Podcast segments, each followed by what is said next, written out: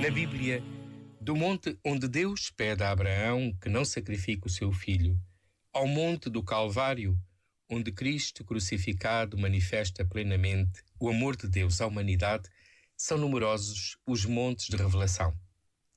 Depois de Jesus passar pelo deserto, a Quaresma conduz-nos ao monte da Transfiguração. Sem saber o que dizer, Pedro traduziu o desejo de ficarem já ali e nem precisavam de tendas.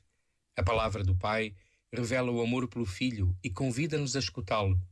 Descendo do monte, os discípulos descobrem que a fé não se vive nas alturas, nem com vestes luminosas ou em condomínios aprazíveis, mas nas planícies das lutas cotidianas.